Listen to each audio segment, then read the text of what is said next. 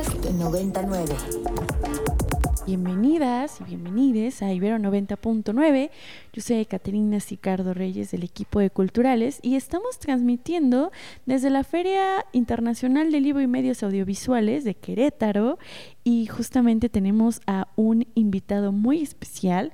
Está con nosotras Santiago Rocangrolio, quien es autor de Abril Rojo y además ha hecho un montón de otros escritos, entre ellos guiones cinematográficos, de series y también cuentos infantiles, porque ¿por qué no? Y bueno, tus novelas han sido llevadas al cine, como el caso de Pudor, y pues bienvenido a Ibero 99. Gracias, Caterina, gracias por la invitación. pues quería justo comentarte que para mí tu relación con México es desde las infancias, tengo entendido, ¿no? México me ha salvado la vida cada vez que lo he necesitado, sí. Y justamente... A mí y a mi familia.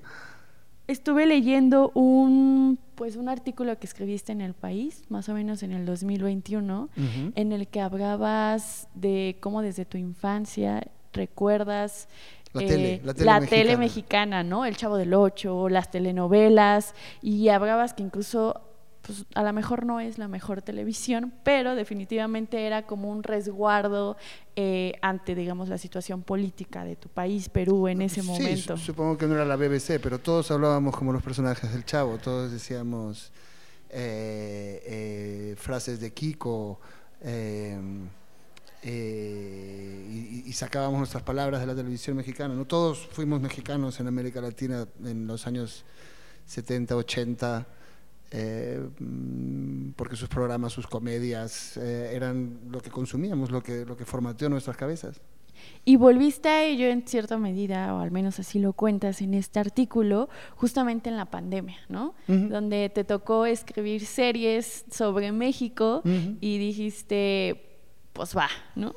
Sí, hice una serie, un thriller muy mexicano basado en una novela de Bernardo Esquinca, Toda la Sangre, y también un documental sobre Mushes, que está en HBO Max. Y, uh, me impresiona mucho lo abierto que es México, porque además no, soy solamente yo, sino que trabajo con argentinos, trabajo con eh, eh, venezolanos, trabajo con españoles, también trabajo obviamente con muchos mexicanos. Eh, este es un país que, que recibe muy bien a, la gente, que, que, nos hace sentir que todos somos uno de ellos y siempre le he estado agradecido por eso. Y esta vez me hizo descubrir todo un mundo de creadores, no solo mexicanos, sino de todo el mundo hispano, con el que sigo trabajando. Justo ya hablabas como de un tipo de ser sui generis, por así decirlo, en términos de que, y, y, lo dices, ¿cómo que vamos a hablar de pederastias y cómo que vamos a hablar de corrupción, etcétera? Y, y, que te sorprendía como, sí, estas historias funcionan aquí, venden y además nos interesan saber sobre esto. Uh, no, lo que, lo que me sorprendía es que el, el nivel de realidad de un mexicano está en otra dimensión que el nuestro. Eh, eh, recuerdo una conversación con guionistas en que yo decía, eh, está bien, me gusta el thriller, pero ustedes quieren poner una banda de, de, de, pederastas asociados al poder que torturan y violan periodistas, eso, no se lo va a creer nadie. Y, ellos me decían, no, ese fue el caso de Lidia Cacho y sale en el periódico. o cosas como como El Pozolero, ¿no? que, también fue un proyecto de, documental con, con, este personaje que no sabes qué es más delirante, si desapareciese cientos de cadáveres batiéndolos y machacándolos, o que lo llamasen como un plato de comida. Claro. eh, es muy impactante eh, eh, en México, todo es posible en México, bueno y malo, y a veces las dos cosas ocurren en el mismo hecho, y, y entonces eh, contar historias que ocurren aquí siempre eh, eh, eh, tiene un factor de, de, expansión de la realidad sobre, sobre las historias que podrías contar en otros sitios. Claro, y también la cuestión del lenguaje, ¿cierto? O sea, de que te tuviste que achilangar, ¿no? Para poder escribir estos guiones y poder ir como mutando entre pues el español que practicas en mm. Barcelona, ¿no? El español que traes de Perú, de la de tus creo que hablo una cosa muy rara y de la que no soy muy consciente porque cuando eh, voy a Perú hay dos días en que todo el mundo cree que hablo como español, lo cual es una traición. Y, y de repente, después de 48 horas, algo hace clic y ya nadie me lo dice. Y siento que de repente he vuelto a hablar con el acento con el que crecí, sin, sin poder ni planearlo, ¿no? pero ningún español cree que yo hable como español y, en realidad no tienen una idea muy clara de, cómo hablo. Eh, pero también me pasa cuando tengo trabajos y proyectos con, mexicanos que, mi familia me dice, mi familia española me dice que, ¿qué estás hablando cuando, hacemos los Zooms o, las llamadas telefónicas? ¿no? Acabas de decir eh, chingón. eh, Supongo que las, las, palabras no solamente las usamos para referirnos a las cosas, las usamos para relacionarnos con la gente y para ser del mismo grupo, ¿no? Y, eh, y trato de ser, trato de uno siempre trata de que lo acepten las personas con las que habla, de, que lo vean como uno de los suyos y, y, eso parece que lo hace mi cabeza sin pensar mucho, que, ocurre automáticamente. Luego en los guiones eh, obviamente escribo tan, tan, mexicano como puedo si la historia es mexicana, pero siempre hay un mexicano que mira, que no, que no diga ninguna burrada, ¿no? Que, no, que, que no sea natural. Claro, eso de las palabras me parece bien, bien bonito porque justo es que estamos en esta feria que tiene este mm, concepto especial que es hablar de que todo es literatura y la literatura está en el podcast y en el mm. cine y en las series, ¿no? Y tú sí has podido migrar en todos estos formatos entre el cine, la literatura de, del libro, pues, la mm. novela, que es el culmen como de la gran ficción eh, literaria, pero también, por ejemplo, pues tus propias novelas han sido llevados al cine, ¿no? Entonces, ¿cómo es para ti migrar entre estos formatos? Y a mí hay algo que, que siempre me interesa mucho preguntarles especialmente como a los creadores, estas diferencias entre cómo podemos dar a entender estas atmósferas, paisajes, sensaciones, que en la literatura es gracias al lenguaje y pasarlas a términos, pensarlos a términos visuales. Oh, bueno, para mí viajar y escribir tienen la misma motivación. Son cosas que haces para que la vida te dé más, ¿no?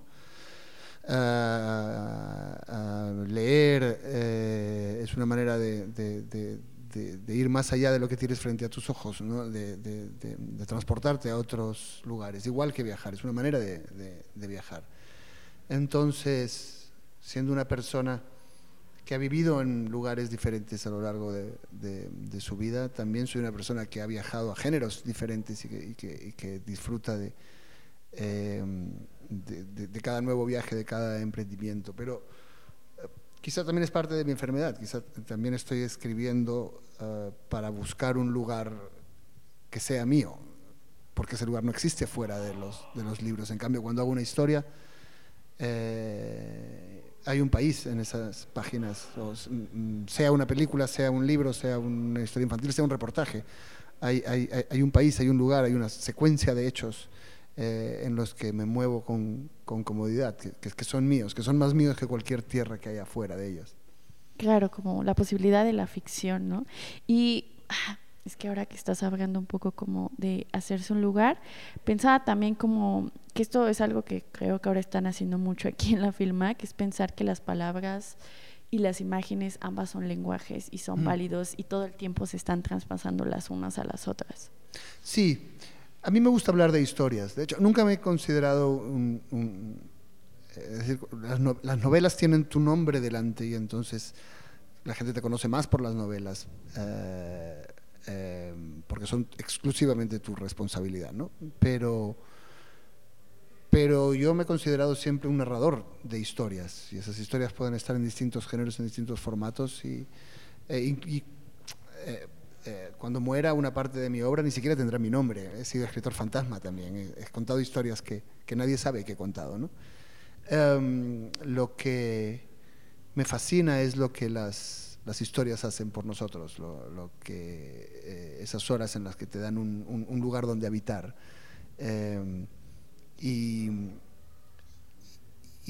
intento devolverles escribiendo todo lo que ellas me han dado leyendo. Y, y aquí en un lugar como el Filmac en, Querétaro, uh, me lo estoy pasando muy bien porque hay gente, eh, pues estoy conociendo a gente que hace documental, gente que hace películas de ficción, gente que hace series, gente que hace libros, gente que hace libros para niños. Y, eh, y me parece más justo y más divertido y más entretenido que solo tener novelistas, que es lo que ha ocurrido en la mayor parte de los eventos a los que voy y es normal pero las historias ah, ah, van mucho más allá de las, de las novelas y, y yo las respeto a todas por igual y pongo las mismas ganas de hacerlo bien en, en cualquier género, ¿no? Sí, que eso rompe con la hegemonía de lo que concebimos como leer, ¿no? O sea, como que a todos nos incentivan a leer, que está muy bien, el libro en físico, pero las personas que consumen series, que consumen cine, que consumen podcast, también están leyendo en muchos sentidos, ¿no? La práctica, cuando narras una anécdota, también estás poniendo en práctica mm. tus capacidades lectoras y también de narración. Lo que pasa es que todo eso es, bastante nuevo y ha dependido de tecnologías muy recientes, ¿no? Eh, la, uh, las series de entre seis o diez capítulos pueden hacer algo más parecido a las novelas que, los formatos tradicionales que las que eran las telenovelas o, las películas. Eh, em, yo escribí telenovelas hace muchos años, eh, y las telenovelas de toda la vida clásicas y, y lo más eh, lo único que requería algún talento era mantener a la protagonista virgen 120 capítulos era lo único que requería inventiva porque la, gente real no es virgen 120 capítulos. Eh, eran narrativas de mucha fórmula. Y en la película eh, los giros y la rapidez y la imagen se comen todo no, no había tiempo de profundizar mucho en los los personajes o, de explorar universos con más calma. Eh, estas series que son relativamente nuevas mm, han hecho que muchos novelistas empecemos a hacer eh, guiones porque se requiere lo que sí requieren lo que hace un novelista normalmente, ¿no? La película es más o menos un cuento largo, una, una serie se parece más a una novela. Y lo mismo el podcast, que es algo muy, muy, muy reciente. Se están abriendo nuevos canales para, para contar historias, pero tradicionalmente había muchas más, hasta que han aparecido estos nuevos canales, estas nuevas tecnologías, estos nuevos espacios, estas nuevas plataformas. Lo cierto es que las buenas historias han estado en los libros, pues, aunque solo fuese porque no hacía falta eh, arriesgar muchísimo dinero. El, el dinero en el audiovisual es una gran limitación para la creatividad porque tienes más posibilidades de ser creativo cuando, cuando solamente estás tú escribiendo en un cuarto que cuando hay que movilizar a una industria de 100 personas y pagar 2 millones de dólares y asegurarse de que esto, este dinero vuelva. Entonces no, no te arriesgas mucho, ¿no? Em, por eso es que tradicionalmente las, las, las, historias buenas estaban sobre todo, sobre todo en papel. Y de hecho estás estrenando novela el año en que nació el demonio. Y me encanta el tema porque yo soy una ñoña de las monjas no hispanas. Entonces vi que justamente está anclado a, eh, pues, a monjas virreinales, en tu caso, porque eh, sí, en el virreinato había, bueno, eh, había mm, conventos, como solemos pensar que eran los conventos, de señoras que rezaban y y hacían dulces, eh, pero también ocurría que había conventos que eran repúblicas liberadas de, mujeres, eh, eh, que albergaban a todas las que tuviesen cualquier plan que no fuese ser esposa, o, bien porque querían tener amantes, o bien porque eran lesbianas, o bien porque eran intelectuales, o bien porque querían cantar, o porque querían hacer cualquier cosa que no fuese ser la esposa de alguien, iban al convento. ¿no? Y entonces, dentro de esos muros, eran más libres que las mujeres que estaban afuera de esos muros. Y eso me inspiró mucho para, para el año en que nació el demonio. Sí, que además eran un universo femenino, es decir, estaban las personas, o al menos así funcionaba en Nueva España, ¿no? Eh, quienes eran monjas eran quienes habían podido pagar cierta cuota, ¿no? pero estaban las otras mujeres que eran como las viudas, las educandas, que eran niñas que estaban ahí, tenían sirvientas e incluso algunas tenían esclavas en su posesión dentro del el convento, ¿no? Entonces era como toda una jerarquía, ¿no? Sí, pero había una manera, y también hay un personaje de así en el año en que nació el demonio había una manera de que una mujer que no fuese blanca pudiese llegar a ser monja y era si cantaba bien. En el coro de las monjas era donde elevaban su voz hacia Dios, así que mientras mejor cantasen, Dios les iba a hacer más caso. Y eh, hay un personaje en la novela que se llama Jerónima, que es... Eh, que, que, tiene la piel negra, pero logra ser monja por, por su voz. Y, y, eso también me pareció muy hermoso, me pareció muy hermosa esta idea de que la, la, voz y la música es, es tu conexión con, con, Dios y lo que abre las puertas a los que son diferentes, ¿no? Había algo bello y eran un espacio también de escritura, ¿no? O sea, las monjas componían los villancicos, pero también componían y hacían obras de teatro adentro, ¿no? Que era un espacio de creación súper Yo te quería preguntar justo, ¿cómo fue tu proceso de investigación de esta novela? ¿A qué te acercaste a algunos archivos? Sí, originalmente yo pensaba en una historia contemporánea con, una mujer que vagamente recuperase las, las, ah, los rasgos de las brujas. Eh, me me fascina explorar las cosas que nos dan miedo, las figuras que nos dan miedo y quería explorar la idea de bruja. Y entonces empecé a investigar eh, en el siglo XVII y, en la Inquisición cómo, cómo se procesaba a las, a las, brujas. Y leí muchos informes y muchos libros de historia, por supuesto, pero también fui al Museo de la Inquisición de aquí de, México eh, y leí y busqué eh, los, los, legajos, los papeles legales de los procesos en, los archivos que, que están en España.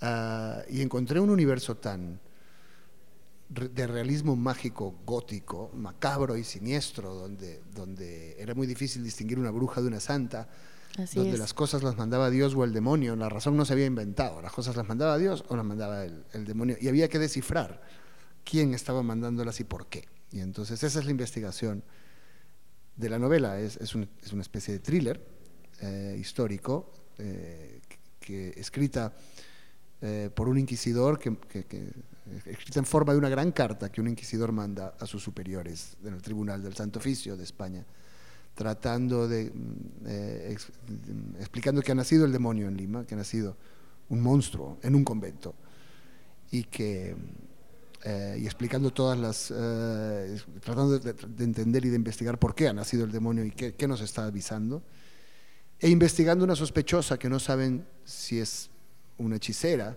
pero que después será canonizada como Santa Rosa de Lima. Exacto. Eh, y,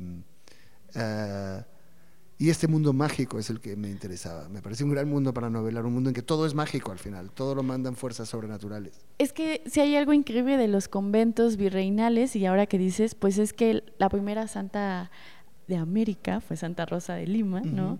Y cuando tú lees las descripciones que ellas, eh, de otros, o que ellas mismas escriben, por ejemplo, Santa Gertrudis, etcétera, en esta cosa de la mística, son totalmente surreales, ¿no? O sea, es decir, algunas incluso son prácticamente eh, descripciones de sensaciones sexuales, ¿no? Mm, Pero pasado, éxtasis, ¿no? Pasados justamente hacia lo religioso y son súper carnales, ¿no? A diferencia de los hombres que se les permitía hacer teología, ¿no? Y porque ellos podían acceder a la razón. Para las mujeres monjas, la cuestión física era súper importante en sus descripciones. Sí, em, bueno, era una época en que el, cuerpo se consideraba malo en sí. Tu alma es lo que te acercaba a Dios y tu cuerpo es lo que te alejaba de Dios, y tu cuerpo con sus bajas pasiones y sus bajos instintos. Entonces, eh, para mostrarte virtuoso tenías que castigar tu cuerpo, flagelarte, era lo más habitual, eh, eh, y demostrar que, tu cuerpo no era una prisión, que, tu espíritu era más grande que tu cuerpo. Pero eh, estaban luego estas mujeres, las alumbradas, que decían tener una relación más intensa con Dios, decían hablar con Dios. Y, muchas veces, como en el caso de Santa Rosa de Lima, lo que se consideraban casadas con Dios, novias de Dios. Y, eh, eh, era muy difícil en realidad, no había nada que, eh, te, hiciese distinguir eso de una bruja. Decía hablar con Dios y hacía milagros, pero podía estar hablando con el demonio y hacer hechizos. No, había ninguna diferencia material entre estas dos cosas. A Santa Rosa la hacen santa, pero muchas de las que de las alumbradas que la rodean, casi las queman a todas por, por hacer las mismas cosas. ¿no? Em, eh, yo creo que Santa Rosa básicamente se libró porque usaba el hábito de los dominicos, ahí estuvo lista. Muchas de las cosas que hace desde el punto de vista del siglo XXI parecen de psicótica, pero eh, em, tonta no era.